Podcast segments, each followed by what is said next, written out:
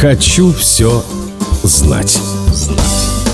Альбом Burn группы Deep Purple был полностью готов в 1973 году, однако ближневосточный кризис вынудил фирму грамзаписи отложить выпуск пластинки до 1974 года. Дело было не в деньгах. Пластинка обещала быть очень успешной и стала таковой. Но из-за введенного странами Ближнего Востока эмбарго на поставку нефти у фирмы грамзаписи просто не хватало винила, чтобы напечатать ее тираж.